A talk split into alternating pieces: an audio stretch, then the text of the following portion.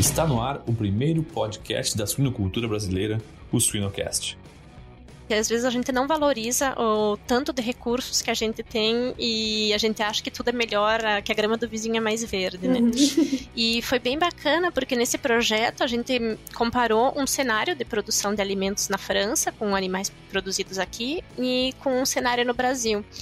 E pelo fato de que aqui na França, uh, matérias-primas para, por exemplo, a gente baseia os nossos alimentos em milho e soja, que são ma matérias-primas super ricas, que a gente não se dá conta de quão, quão boas elas são, na verdade. E quase não precisa suplementar uh, aminoácido, por exemplo, graças à soja, a gente não precisa ir tão, uh, tanta suplementação. Enquanto que aqui a variedade de matérias-primas é muito maior e eles têm que importar bastante coisa também. E aqui já de base, quando a gente considera um alimento formulado no Brasil e um alimento formulado aqui, já o impacto já é mais alto aqui. Siga-nos nas redes sociais, YouTube e Spotify para ter acesso a conteúdo técnico atual, de qualidade, irreverente e gratuito. O Suinocast só é possível através do apoio de empresas inovadoras e que apoiam a educação continuada na suinocultura brasileira. Giga, alta performance sem esforço. Biodevá, resiliência por natureza. IPRA, construindo imunidade para um mundo mais saudável. Seva, sempre com você, além da saúde animal. A DSM Nutrição e Saúde Animal está moldando o futuro dos cuidados com suínos. MS Shippers, paixão pelo agro. Olá, sejam todos muito bem-vindos a mais um episódio do SuinoCast. Eu sou a Inês Andretta e é sempre muito bom encontrar vocês mais uma vez para a gente falar de um assunto que a gente gosta bastante, né? Que é a suinocultura. Hoje nós vamos conversar com a Alessandra Rigo Monteiro. A Alessandra é zootecnista formada na UFPR, né, Federal do Paraná, é mestre, é doutora e apesar de ser super jovem, né, ela tem muito conhecimento para compartilhar com a gente. Tenho certeza que vai ser uma conversa muito agradável. Então, Alessandra, muito obrigada por aceitar nosso convite, por estar aqui com a gente hoje. Obrigada a você, Inês. É um prazer estar aqui, como você falou, para falar de um assunto tão bacana que é a suinocultura. Uh, então, para me apresentar rapidinho, uh, como a Inês falou, Alessandra Rigo Monteiro, uh, eu nasci em Concórdia, e é uma cidade que é a sede da Embrapas Finos e Aves. E é aí que tudo começa, na verdade. então, desde meio que desde sempre, eu tive vontade de trabalhar lá com pesquisa, com os finos e aves e tal. E aí eu fui fazer a minha graduação em Curitiba, na UFPR. E eu dei muita sorte porque eu, eu trabalhei com um professor que tinha feito o doutorado dele, uma parte na França, e que falava muito de como era o sistema da França e tal. E eu meio que me espelhei muito nesse professor. E eu quis meio que seguir os passos dele. Ele tinha feito a formação dele na URGS, então eu fui para lá para fazer o meu mestrado. Eu trabalhei então dois anos, eu fiz o meu mestrado em suínos também na URGS. E aí depois eu fui para Maringá para fazer o doutorado eu sempre trabalhei com a parte de nutrição de suínos e meio ambiente. Mas até então eram análises mais uh, que a gente conhece, por exemplo, excreção e tal. E no doutorado focalizei um pouquinho, porque como eu queria muito ir para o INRA para a França, eu focalizei numa análise que era meio recente na época, né, análise do ciclo de vida. E aí eu fiz a minha tese em parceria com, a, com o INRA e a Universidade de Maringá, na Estadual de Maringá. E adorei a vida na, na França, adorei fazer pesquisa aqui, por isso que hoje eu trabalho aqui atualmente. A Giga fabrica o sistema de alimentação de suínos autônomo, sem fio e original, projetado por suinocultores para suinocultores. Nossos comedouros são simples, confiáveis e proporcionam tranquilidade 24 horas por dia, 7 dias por semana, 365 dias por ano. A Giga não é apenas uma empresa de equipamentos, mas uma empresa familiar de produção de suínos especializada em slat. Ai, que legal, Alessandra. Que coisa boa te ouvir. É engraçado que quando a gente se conheceu, você estava na URGS e eu não estava, né? Agora a gente inverteu, olha Verdade. É verdade. Eu acho que quando a gente se conheceu, na verdade, eu ainda estava lá em, Porto, em Curitiba, porque eu ah. lembro que o ah. meu orientador ele tinha sido teu. Uh, ele estava na tua banca de mestrado, talvez. Né? Verdade, né? é verdade. Olha só, é, os caminhos, né? É, a gente sempre brinca que a suinocultura ela é, é pequena, né? No é fim verdade. das contas, a gente, todo mundo acaba se conhecendo. Que coisa boa, os caminhos se cruzando. Realmente. Alessandra, é, é muito. A gente tem um público bem diverso, né? De pessoas que nos ouvem e. A primeira pergunta que eu gostaria de fazer para ti é quase que uma curiosidade, assim, que é sobre a França, sobre como é a suinocultura na Europa, como é, uh, o que, que você percebeu de mais diferente ou que mais chamou atenção quando você começou a trabalhar aí na, na suinocultura, que é diferente da nossa em alguns aspectos, né, francesa, europeia. Né. Então, o que eu achei mais diferente, na verdade, são as instalações tipo, uma instalação completamente fechada, não tem uma janela. Assim, eu achei isso muito engraçado, porque uh, no Brasil a gente tem muita instalação de alto nível também, que é, mas assim, geralmente é com frangos, né? Que é algo fechado, que tem um sistema de. Uh, de ventilação e tal. Em suínos, o que eu conheci em Concórdia, minha experiência, eram granjas mais tipo, de cooperativas abertas e então não, não era nada muito espetacular, assim. Então a primeira diferença que eu achei foi com relação à estrutura. Mas também um outro ponto é que eu não tive, eu não visitei muita coisa aqui na, na França também. Porque quando eu vim para fazer a, a tese, era para trabalhar com dados. Então, eu visitei algumas instalações, as que tinham lá no centro de pesquisa e uma outra instalação. E aí depois, o, num outro projeto que eu trabalhei, era com os suínos criados ao ar livre. Então, era algo meio próximo do que a gente tem, uh, que nem suíno Moura, ali em, em, no Brasil, que, que tem. Então, era uma, um outro tipo de, de produção. Ah, legal. É, uma coisa que a gente, eu não conheço nada né, da suinocultura europeia, ou muito, muito pouco, né? Mas uma coisa que a gente percebe é que a Europa é sempre vanguardista né, nessas uh, questões, os debates que são importantes e que normalmente começam por aí e vêm para cá, né? Que a gente vai assumindo, vai incorporando esses debates também dentro da nossa suinocultura. E eu acho que tem dois aspectos assim, né, que a gente comenta muito assim da, da Europa, que é a preocupação com o bem-estar com uhum. instalações, uhum. inclusive, né, que, que afetam, enfim, né, que tem relação ali com, com as instalações, e a questão do meio ambiente, que é muito forte, assim. Você percebe isso muito no teu dia a dia, Alessandra, assim, essas, essas cobranças, esse debate? Olha, bastante, bastante. Inclusive, até os clientes, eles, é algo que eles comentam. Bom, em primeiro lugar, aqui uma diferença é que a gente tem muita. Aqui tem muita regulamentação com relação a níveis que a gente pode colocar na dieta, tipo nitrogênio, fósforo, cobre, zinco, metais pesados. Isso é bacana bacana. É engraçado porque quando a gente faz um experimento ou na Ásia ou na América, pouco importa se é no Brasil ou nos Estados Unidos, assim não tem essa a regula, essa esse, esse valor máximo autorizado. Então, de um lado, é o ponto positivo que a gente pode, quando faz experimento em universidades, pode trabalhar com níveis mais altos para ver um modo de ação X ou Y ou uma toxicidade. E aqui na Europa é super difícil para fazer uh, um ensaio desses numa granja comercial. Geralmente eles nem, nem fazem porque é muito complicado. E em universidade tem que é, quase um comitê de ética também que tem que passar para conseguir trabalhar com níveis acima do autorizado. É, pontos positivos e negativos, né? É, verdade. é. É legal essa, questão ambiental, é, é, assim, por mais que o debate ele inicie e seja mais forte, ou, né, na, na, Europa, a gente acaba assumindo, incorporando muito dentro do nosso dia a dia também, né? E, bom, não, não é só porque a Europa debate, é porque a gente precisa fazer melhor, enfim, né? Mas uma das, da, é, dentro dessa questão de, de meio ambiente, eu acho que é um dos assuntos que a gente mais tem conversado ultimamente, né? Dentro das políticas de SG, enfim, dentro da, da, das empresas, né? As grandes empresas com políticas aí de é, carbono zero, enfim. E, e a, acho que a partir disso, né? Esse método que você comentou no início da, da nossa conversa aqui de análise de ciclo de vida é um método muito interessante, assim, que a gente pode incorporar mais, talvez, no nosso dia a dia de produção, no nosso dia a dia de pesquisa, né? E aí eu queria com, assim, te perguntar, te, te pedir para você falar um pouquinho sobre esse método, como, como foi a tua experiência, para que, que ele serve, como é que a gente poderia tirar vantagem desse método também, Alessandra. É, na verdade, essa análise que eu trabalhei durante o doutorado, que é a análise do ciclo de vida, até a gente teve a oportunidade de comentar juntas, né, sobre esse, esse, esse tópico. Uh, quando eu trabalhei, eu achei que era algo bem uh, científico, assim, algo para ficar na universidade por exemplo, ah, interessante, dá para reduzir a, a, emissões de carbono e tal, mas bom, será que para a indústria vai realmente ter um peso?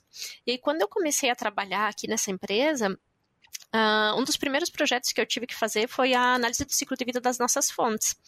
E eu fiquei impressionada porque os clientes queriam saber qual era o valor, uh, qual era o, um, uh, o valor de impacto ambiental, mas principalmente para o carbono, as emissões de carbono de CO2, porque eles usavam na formulação de tipo como a gente coloca valor mínimo de proteína bruta que tem que ter uma ração, eles colocavam um máximo de carbono. Isso principalmente para a produção de salmão, um dos clientes era para, então são meio que para produtos uh, produtos finais com valor agregado, né? Por exemplo, salmão ou para para uma outra outra um, outro tipo de produção. Mas a ideia é colocar valor, vender também uh, esse produto com, uma, com um aspecto ambiental. E aqui na França, eles começaram ano passado, se eu não me engano, a colocar um score ambiental para os produtos que a gente compra. Então, aqui eles têm, já têm o score nutricional, que todos os produtos têm, tipo A, B, C, D. Então, A é verdinho, D é vermelho. Então, aí tem a escala de cores, e você vê, ah, isso é bom para a saúde, isso não é. E eles estão colocando a mesma coisa para meio ambiente, mas aí baseado no, no, nas emissões de carbono.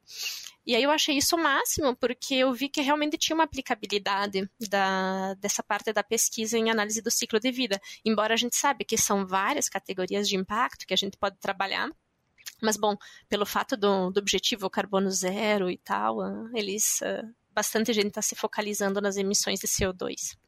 E, e, é muito legal, eu acho, quando a gente começa a trabalhar com isso, ou começa a ler mais é, artigos, enfim, estudos, ou, enfim, como você disse, não precisa estar restrito dentro da pesquisa, né?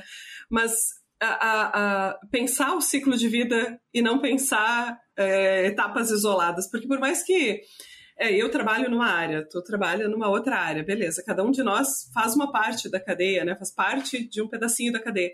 Mas no fim, a emissão, ela é a, a, emissão ela é global, né? A emissão ela não está isolada só onde está o animal ou só onde está, enfim, é, é, ela, ela, é do todo, né? E é, uma das coisas que me chamou muita atenção quando eu comecei a trabalhar com isso é, por exemplo, o impacto da alimentação, né? O quanto que a alimentação, que produzir os ingredientes que vão gerar alimentação, impactam no valor final lá de, de, de, de seja qual for, o, na maioria deles vai, vai acabar sendo essa mesma relação, mas no quanto de CO2 equivalente que está associado lá a um quilo de produção de suínos. É, eu não sei se. Qual foi a tua maior surpresa, assim, quando você começou a trabalhar com esse método? O que mais te chamou a atenção? Ah, quando eu comecei a trabalhar, eu acho que, na verdade, não foi nem ah, as categorias e tudo, é quanta informação você tem que coletar, na verdade, para conseguir extrair um resultado que, quando você vê o, o, final, o outcome, é algo simples. Por exemplo, ah, 3 quilos de CO2 foram emitidos. E aí foi, na verdade, tudo isso, sabe? Quando você faz a etapa de inventário, que você começa a coletar os dados, e é tanta, tanta coisa que precisa que, quando eu vi a primeira vez, eu falei, meu Deus, é muito complicada essa análise. Nossa, eu não, nunca vou entender. E foi isso assim que mais me chamou a atenção, a complexidade, assim, quanta coisa tem que ter, e depois quando a gente começa a calcular, uh, cada detalhe conta, tem que ter, prestar muita atenção, às vezes tem que refazer algumas vezes até bater o valor. Então, acho que foi mais a complexidade da análise quando você vê assim, do que o, o, resultado ele mesmo. Mas, e realmente, essa parte da alimentação é engraçado, porque, na verdade, no final das contas, é o que conta, para a maior parte das produções, é o que conta mais. E até ah, quando você comentou isso, ah, aqui na Europa, eles têm uma guia para calcular a análise do ciclo de vida e eles publicaram como calcular do, da carne vermelha, do leite, e eles estão fazendo agora para carne de peixe. Mas a primeira guia que eles publicaram foi para o alimento, para como calcula a ACV de um alimento, realmente por, pelo fato de que ele que contribui o, o que é o maior contribuinte do, do impacto para a maioria das categorias. É interessante, né? E essa complexidade, ela é muito é resultado da complexidade da cadeia, né?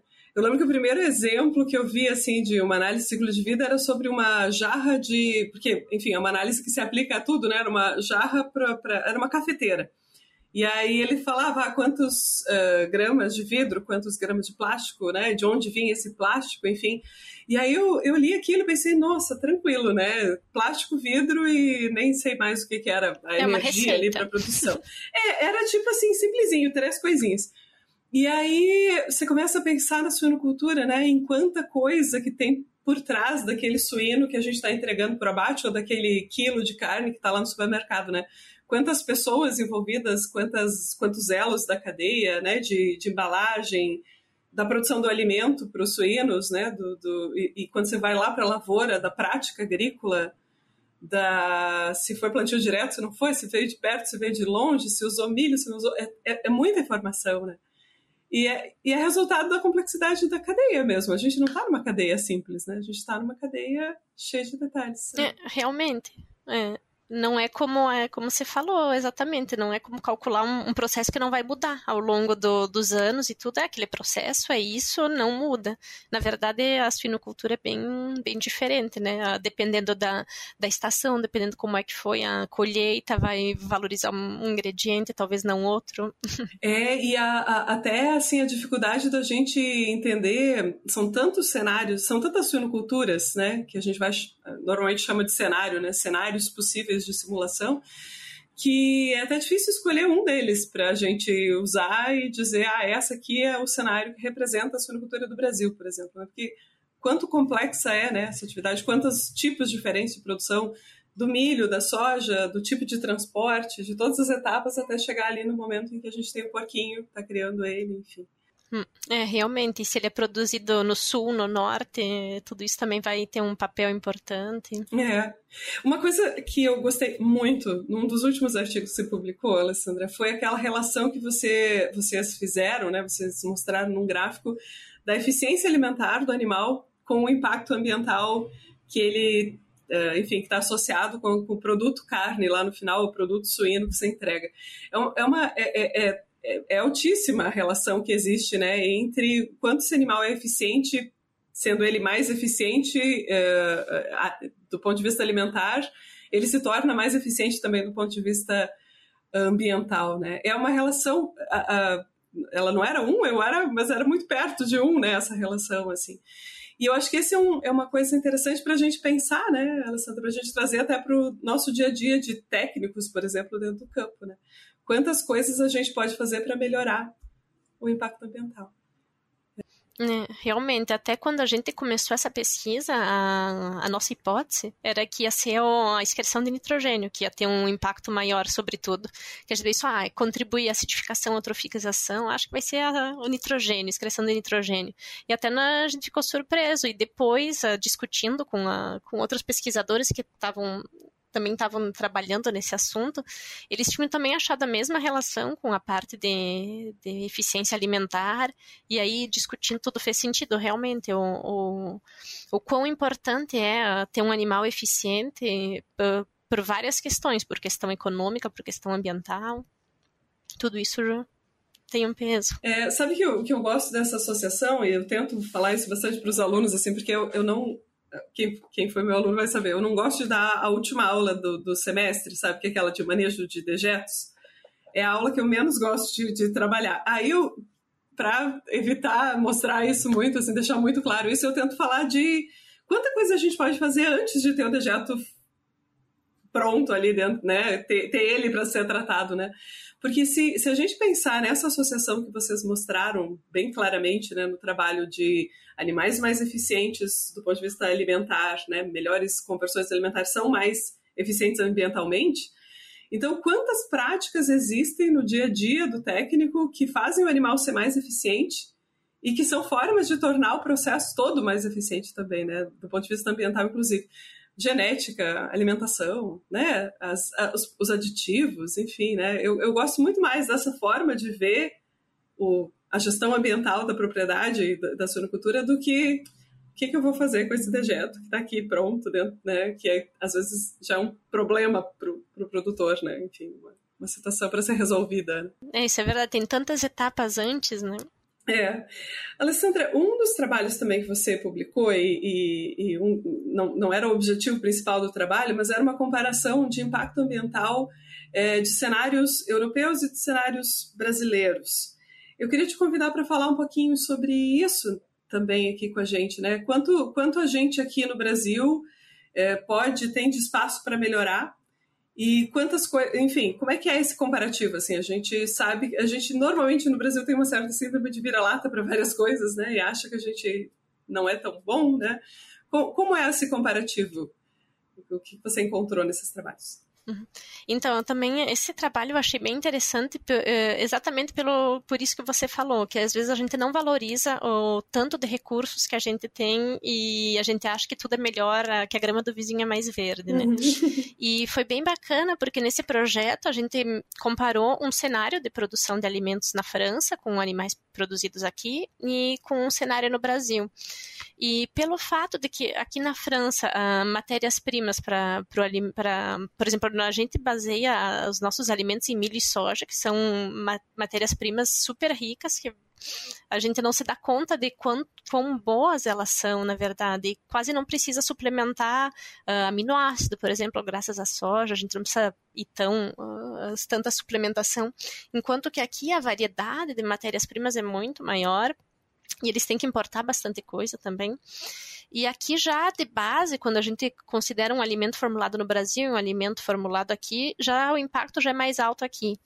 E isso que é bem bacana, assim, se a gente considerar que no Brasil, por exemplo, a gente tem as matérias-primas disponíveis, tem mais espaço para plantar, o impacto por hectare também é, é, mais baixo, a gente pode fazer muitas vezes duas culturas por ano, enquanto que aqui, por conta da, do clima e tudo, é uma cultura só. Então, Uh, foi legal por isso para a gente ver uh, quanto quanta margem que a gente tem para melhorar. E, por exemplo, se isso de uma questão de meio ambiente, só considerando a análise do ciclo de vida, se a gente considerar um animal que é produzido no sul, com milho e soja do sul, que se a gente for ver numa escala é quase a Europa inteira, o sul do Brasil, o impacto é muito menor do que se a gente for considerar um animal que é produzido aqui também com matérias-primas locais. Uh, e com uma, uma distância de transporte de matérias-primas muito menor do que a gente tem no Brasil. A IPRA é uma empresa farmacêutica multinacional focada na prevenção e no diagnóstico, utilizando a pesquisa e a inovação como base para seus conhecimentos e desenvolvendo produtos com excelência, credibilidade e otimismo. IPRA construindo imunidade para um mundo mais saudável. É uma, uma, uma, uma, situação que eu lendo, depois de ler o teu trabalho, inclusive, quando estava fazendo outro projeto, né, lendo é que me fez pensar uh, a partir desses dados é quanto produzir suínos na Europa uh, gera impacto aqui também, né? Como a, a, o mercado globalizado de commodities, né? Enfim, ele distribui assim um pouquinho da, do, do, do, peso, né? De, da, da, da carga de, de, enfim, de impacto ambiental para a produção dos, dos grãos, né? A gente tem um pouco dela aqui no Brasil, uma etapa dela importante aqui, quando os grãos vão para um outro país e geram alimento nesse outro país. Né? É interessante pensar nisso, né? Eu não sei, é, é, é lógico, mas eu vou ser sincera que eu nunca tinha parado para pensar dessa forma. E aí esses trabalhos que me fizeram, sei lá, me, me questionar sobre isso, assim, é forma diferente de ver as coisas. Hum, é verdade, isso é verdade mesmo. Até inclusive, uh, por exemplo, no Brasil a gente consegue produzir aminoácido com uh, cana-de-açúcar, por exemplo. Aqui eles têm a beterraba, o rendimento é muito mais baixo do que a cana-de-açúcar para produzir, então é muita coisa interessante que, que às vezes a gente acaba não se dando conta realmente que quando não entra nos detalhes, né, do, do que conta. E, e, é, e é, no fim, a gente cai naquela regra, né, de que se você não mede, se você não quantifica, você não sabe onde melhorar também, né? Quando a gente faz esse desenho, esse estudo, assim, que é totalmente transversal, né? Que vai, pega a cadeia toda, levanta todos os impactos associados com cada coisinha, né? No, no, no caminho. E quando você chega no final, você tem um, uma foto daquele cenário que te permite olhar, olha, aqui eu preciso melhorar, porque aqui eu tenho um impacto grande, né? E eu, uma outra vantagem importante é olhar para a tua cadeia com olhos de quem quer ver coisas positivas também. Quanta coisa legal a gente já faz em relação a talvez outros países, outros sistemas que ainda precisam evoluir nesse, nesses, né, nessas questões. Enfim, eu acho que o número de fases, né, tu conseguiu mostrar isso muito bem no teu, nos teus trabalhos, né? Quanto você conseguia melhorar ali a questão de eficiência quando aumentava lá o número de fases.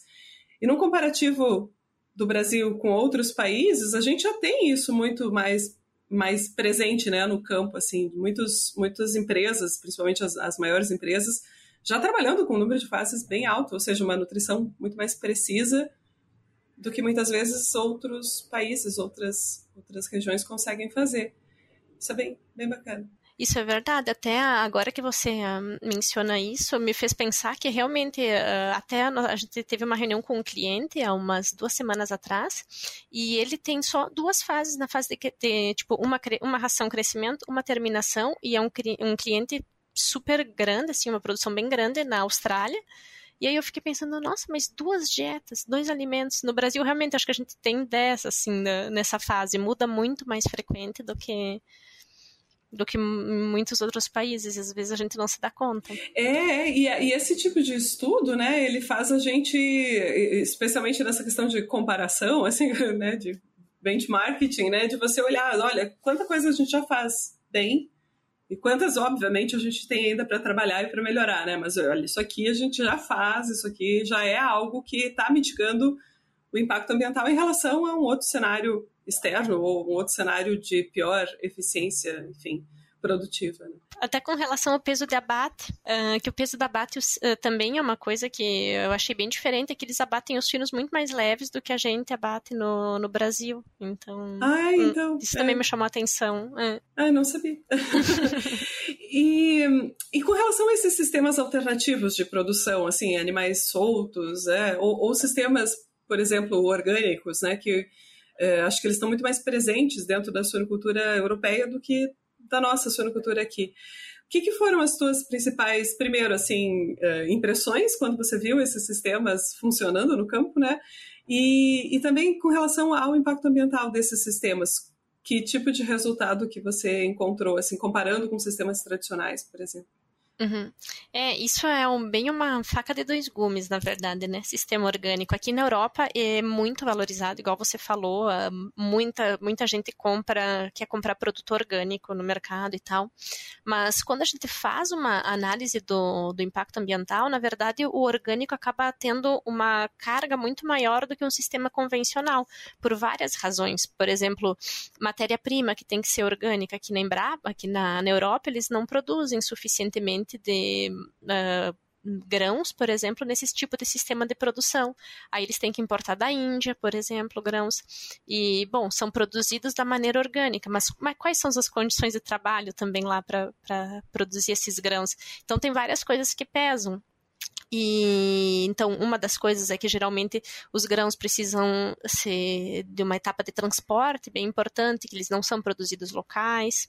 Aí depois, quando a gente começa, por exemplo, a ver a produção de suínos, o rendimento é muito mais baixo, a eficiência alimentar, que a gente mencionou antes, que tem um impacto super alto no, no, com relação ao impacto ambiental.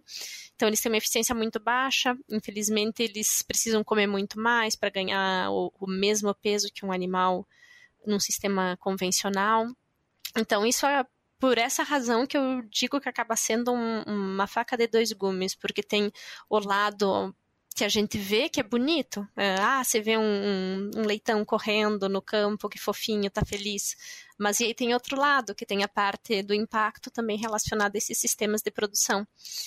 E particularmente eu é bem caro, é bem caro comprar algo, um produto orgânico aqui. Então, particularmente eu penso que não vai ser para todo mundo, não vai ser acessível para todo mundo um alimento orgânico, mesmo que seja barateado assim. E com a situação agora que piorou ainda o preço das matérias-primas, eu não sei como é que está a situação no Brasil, mas aqui desde o início do ano, com a guerra na Ucrânia, aumentou muito, muito, muito o preço.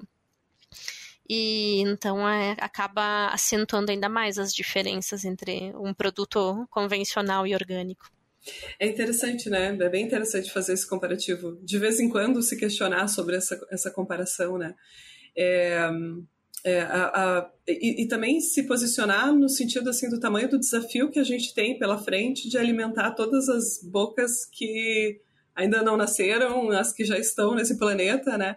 No, no congresso que a gente se encontrou, até é, lá, lá, na França, eu lembro de uma, de uma frase de uma palestrante, né, falando que a solução para um determinado problema lá, que era tentar aumentar o bem-estar das aves em algum sistema, que a solução era aumentar o preço mesmo, porque aí menos gente compraria e aí você poderia produzir menos, mas, e, poxa vida, a nossa realidade aqui, né, de quantas pessoas, especialmente o frango, né, de quantas pessoas só têm acesso àquele, à, àquela proteína de maior valor, enfim, biológico, né, ou a frango e ovos, por exemplo. E você pensar nesse, é, é um, é um, é uma faca com dois lados, realmente, né, que você tem que, não pode esquecer de nenhum dos lados, mas a importância de considerar o positivo e o negativo, né? É interessante. É, é. exatamente. Hum. É, e, e Alessandra, uma, uma última pergunta, assim, agora também voltando quase para o lado das curiosidades, assim, né? Como é que foi para ti começar a trabalhar aí? O, o, eu sei que normalmente quando a gente trabalha né, fora, uh, uh, uh, primeiro sai muito da zona de conforto, né? A língua, enfim, o, a cultura, enfim. Mas que dificuldades você encontrou e que motivações você encontrou para trabalhar e para a França, para esse mercado de trabalho? Uhum. Talvez eu comece com as motivações. Tá. Começar com a parte positiva. Na verdade, o que eu gostei muito quando eu vim para cá é a maneira como eles trabalham aqui, que eu acho que é um pouco diferente do que a, a, a gente trabalha no Brasil. Eu acho que nós trabalhamos muito, muito, muito no Brasil, muito mais que eles trabalham aqui na Europa, na verdade. E a gente acaba priorizando o trabalho assim em detrimento de outras coisas. Na verdade, meio que é necessário, porque uh, a gente tem que trabalhar para ganhar bem, para poder comprar isso, para poder comprar aquilo. E aqui, eu acho que as pessoas elas trabalham menos porque não tem essa necessidade. Eu acho que a qualidade de vida aqui ela acaba sendo melhor uh, a um custo menor, por exemplo. Que no Brasil a gente consegue ter uma qualidade de vida excelente, mas precisa ter mais dinheiro para poder bancar, por exemplo, gastos com saúde, com segurança, toda essa parte. Então, isso foi uma, uma das principais coisas assim que me motivou para vir para cá. E também a parte de subvenção, vou ter que dizer. Na verdade, uh, eu achei muito mais fácil de conseguir subvenção aqui, é uma, estando na Europa, assim, os projetos às vezes você consegue fazer. Isso porque eu comecei no, no público também aqui, eu não estava no, no privado. Então, você quer ir num congresso, você tem ajuda para ir no congresso, você tem a viagem inteira paga, e você pode fazer um experimento, você pode comprar um livro, você pode fazer um monte de coisas, assim. Então, isso também foi uma, uma das coisas que eu gostei quando eu, quando eu cheguei aqui. E a estrutura que eles te oferecem, você chega, você tem um escritório, teu computador, assim, eu achei bem bacana. Uh, toda essa parte de é a estrutura realmente assim que a gente pode ter estando aqui. Aí os pontos que é complicado, bom, a distância da família, isso não precisa nem falar, que acho que é o que pesa mais. Mas fazer amigo não é tão fácil. Aqui, quando a gente fala brasileiro é tão simpático, brasileiro é legal, brasileiro, isso é muito, muita realidade, assim, a gente, aqui se faz amigo também, mas assim, no Brasil você conhece alguém uh, hoje, você discute um pouquinho e diz, ah, passa amanhã lá em casa, vamos tomar uma cerveja, e aqui acaba demorando um pouco mais, assim mas ao mesmo tempo demora mais, mas uma vez que tu estabelece uma relação uh, com alguém, é, é realmente é, é, não vai, tipo, amanhã acabou. Então é algo mais duradouro também. Já pensou estar no top 1% da suinocultura? Acesse academiasuina.com.br e invista no seu conhecimento. É, culturas diferentes, né? Não adianta.